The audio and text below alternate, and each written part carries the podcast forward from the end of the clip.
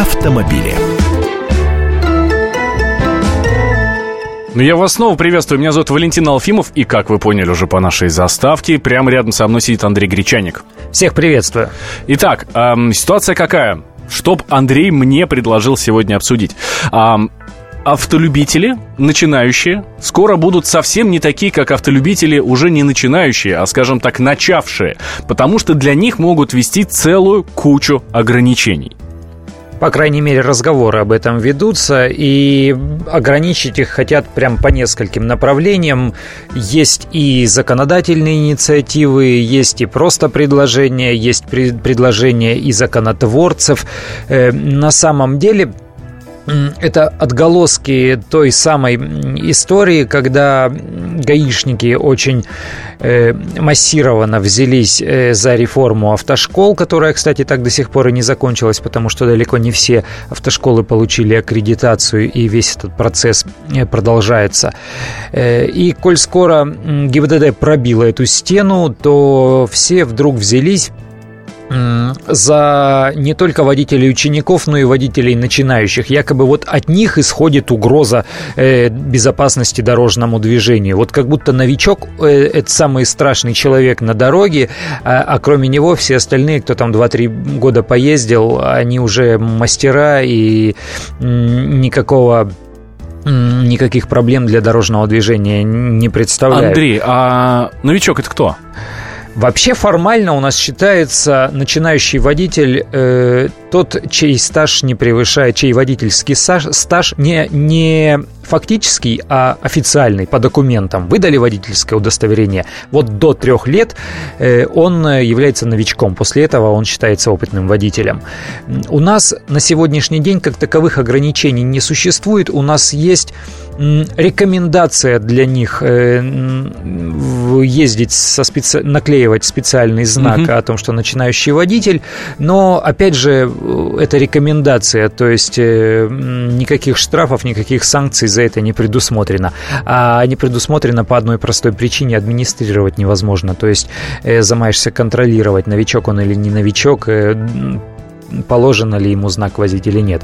И, и ряд вот этих законодательных и не, и не только законодательных инициатив, они тоже явно не администрируемы, поскольку ну, выявить, э, в общем, потоки начинающего водителя невозможно. Но есть вот э, инициативы, которые с моей точки зрения, ну, совершенно бессмысленные, просто, грубо говоря, из пальца высосаны, а может быть и наши радиослушатели имеют другое мнение и как-то поспорят с нами или, или выскажут э, свою точку зрения на этот счет. Да, вот, собственно, я хочу спросить по телефону 8 800 200 ровно 9702 нам позвоните и расскажите, а что бы вы запретили водителям-новичкам? И вот мы сейчас как раз будем рассказывать про меры, э, про меры, про которые, э, ну, в общем, то, что мы сейчас будем рассказывать про то, что хотят наши законотворцы э, запретить нашим новичкам. Ну и, соответственно, вот выскажите свое мнение, надо это делать или нет. Что нужно запрещать новичкам и нужно ли делать то, что предлагают наши законотворцы 8 800 200 ровно 9702. Ну или смс пишите 2420, это короткий номер. Итак, а что э, придумали наши ну вот начнем с э, нашего любимого сейчас сайта Российская общественная инициатива, где э, любой из зарегистрировавшихся может предложить какое-то свое предложение. Если оно наберет 100 тысяч голосов, э, то не исключено, что кто-то из законотворцев к нему обратится, оформит в виде уже законопроекта, и это может быть получит статус закона и будет введено в действие. Так вот, они предлагают ограничить в столице часы э, учебного вождения для того, чтобы ученики э, те, которые обучаются в автошколах, проходят обучение в автошколах и на данный момент занимаются практическим вождением, не выезжали в утренние и вечерние часы пик. То есть вот ограничить вот эти часы использования учебных автомобилей. И, соответственно, выступили не создавать с такой инициативой. проблемы да. на дорогах. Мне кажется, бред, вот твое мнение. Бред совершенно точно по нескольким позициям. Во-первых, далеко не везде у нас разрешена учебная езда. И гаишники, местные гаишники в каждом регионе регионе определяют те улицы, по которым разрешена учебная езда, и те, по которым, и, соответственно, в других местах она не разрешена.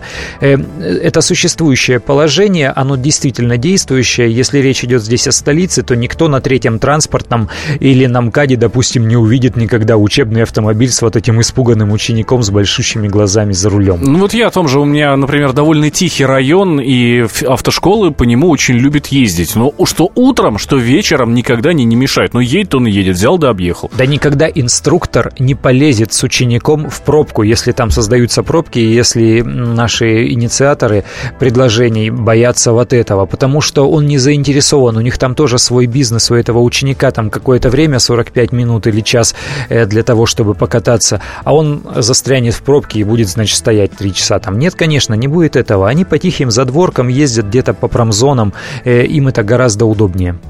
Есть у нас звонок, телефоны 8 800 200 ровно 9702. Тимур нам дозвонился. Тимур, вот вы э, что думаете, э, что нужно запретить водителям-новичкам?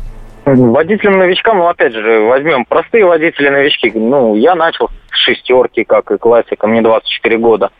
Ну, есть такие водители-новички, которым все дается, начиная от Мерседес и начи... заканчивая Мазерати. Вот, в первую очередь, мне кажется, нужно заняться такими, золотой молодежью, которая любит погонять, пофорсировать, понтоваться. Ну, пустые понты к чему приводят э, гибель людей и ДТП очень страшные. Вот мне кажется, новичкам, водителям нужно ограничить э, лошадиную мощь машины.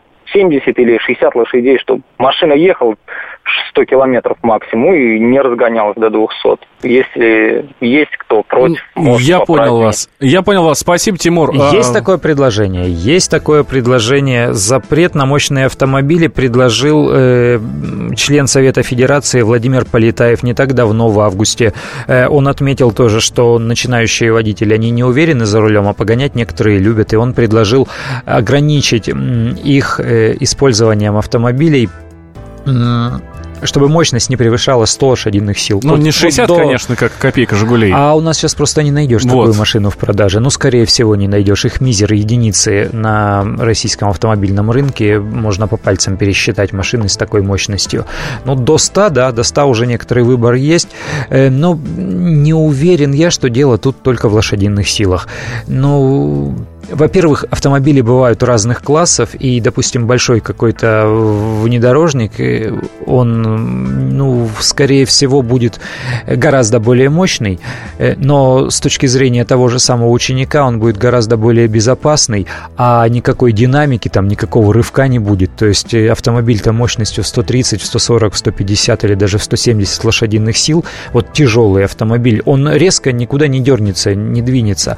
А на на нашей отечественной Калине, у которой стоит там шести... Ой, восьмиклапанный мотор, э, 87-сильный, можно так пулять, я тебе скажу. Я, я удивился, честно, вот честно удивил. Я сейчас не реклама, я не ангажирован никем. Ну, правда, вот эти машины, на эти моторы ставятся на Датсуны, и на Лады на некоторые у него очень хорошая динамика, которая превышает динамику автомобилей гольф-класса, иностранных марок, вот прям вот не, не просто по ощущениям, а действительно так. Этот автомобиль может рвануть со своими 87 силами, и можно таких дров наломать, что ой-ой. Вячеслав у нас есть на связи, он дозвонился по телефону 8 800 200 ровно 9702. Вячеслав, здравствуйте. Здравствуйте. Ну, во-первых, мне кажется, нужно ограничить скорость максимальную. И может это... То есть сделать не, не э, такую, как для всех водителей, да, а меньше? Да, да, да. Да. И с другой стороны, может быть, как-то по закону не очень звучит красиво, как дискриминация. Ну, рублем наказывать за превышение, э, за нарушение. Дать ребятам понять, что вот вы имеете в виду, пока вы учитесь, ну, там Надо ездить... полуторакратные штрафы. А, то есть да, еще и штрафы надо... больше? Есть да, такое предложение. Есть такое предложение. И автор его сейчас скажу, э, первый вице-премьер Игорь Шувалов э, предложил ввести скоростное ограничение для начинающих водителей. Он предлагает не разрешать им ездить быстрее 70 км в час и, соответственно, за превышение этой границы наказывать. Но тут вот та самая проблема, о которой я говорил с самого начала нашей передачи, администрировать очень сложно, потому что подавляющее большинство э, нарушений скоростного режима у нас сейчас фиксируется автоматическими камерами. Э, не стоят сейчас гаишники с фенами. А камера, как она поймет, за рулем там начинающий водитель или нет? Потому что в документ, ну, она может не принадлежать этому начинающему водителю, та машина, или к управлению ей может быть допущено несколько лиц или вообще без ограничения. Как выделить начинающего из общего потока и наказать его за превышение в 70 км в час? На сегодняшний день это невозможно, поэтому предложение пока ждет своей очереди. Ну вот есть ряд предложений, которые, э, скажем так, звучат, э, чтобы запретить что-нибудь водителям-новичкам. В частности, ограничить специально для новичков скорость или запретить им ездить э, на учебных машинах по утрам и по вечерам по Москве. Андрей Гречаник это был, меня зовут Валентин Алфимов. И программа «Автомобили». Обсудить любую новость можно с нами на страницах радио «Комсомольская правда» в Твиттере, Фейсбуке, ВКонтакте и Одноклассниках. Заходите и обсуждайте. Полная картина происходящего у вас в кармане. Установите на свой смартфон приложение «Радио Комсомольская правда». Слушайте в любой точке мира. Актуальные новости, эксклюзивные интервью, профессиональные комментарии. Удобное приложение для важной информации. Доступны версии для iOS и Android. Радио «Комсомольская правда». В вашем мобильном –